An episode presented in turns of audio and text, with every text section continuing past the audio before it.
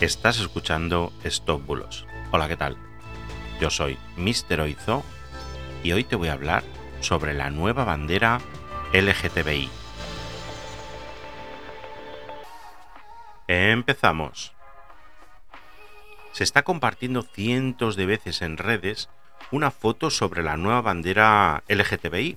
Esta incluye dos nuevas franjas, una amarilla y una azul, se supone que en apoyo a Ucrania. Este bulo tiene su origen en una cuenta de Twitter que, de manera sarcástica, contestando a otro tweet que hablaba de la inclusión de POC, que es People of Color, y de una nueva bandera que había desde 2018. El caso es que esta cuenta, en plan de cachondeo, también dijo que faltaban los colores ucranianos para ser inclusivos. A partir de este momento, otro usuario en ese mismo hilo que os adjunto para que lo veáis pusieron otras banderas que incluían el escudo de España, de China, de Albania, de Suecia, alguno que no conozco, así que todos para seguir el cachondeo.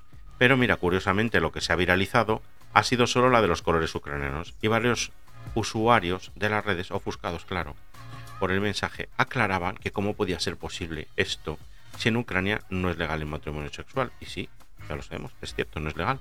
Pero finalmente no es posible esta bandera. Y sinceramente, el pensar que esto es un fotomontaje es básicamente sentido común, ya que esos colores no pintan nada, absolutamente nada en la bandera del colectivo LGTBI. Así que puedo confirmarte que esos colores por el momento no formarán parte de esta bandera, pero al ritmo que vamos no puedo garantizarte que no aparezcan nuevas variantes. En breve.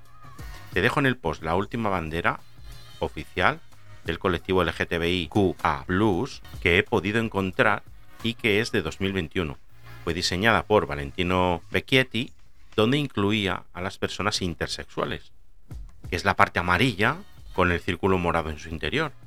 Que para quien no lo sepa, la intersexualidad se caracteriza por una ambigüedad genital. Vamos, el hermafroditismo de toda la vida. Pero ahora, claro, mucho mejor clasificado y mejor definido.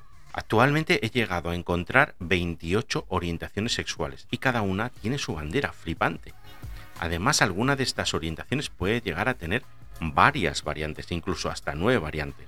Quizás en los medios no está muy bien explicado, o la desinformación hace que no conozcamos muy bien todas estas tipologías sexuales, así que si quieres que explique mejor alguna de ellas, no dudes en dejarlo en los comentarios y estaré encantado de hacer un podcast con la información. Y bueno, esto ha sido todo por hoy. Muchas gracias por estar ahí y que tengas un fantástico día. Hasta mañana. Chao, chao.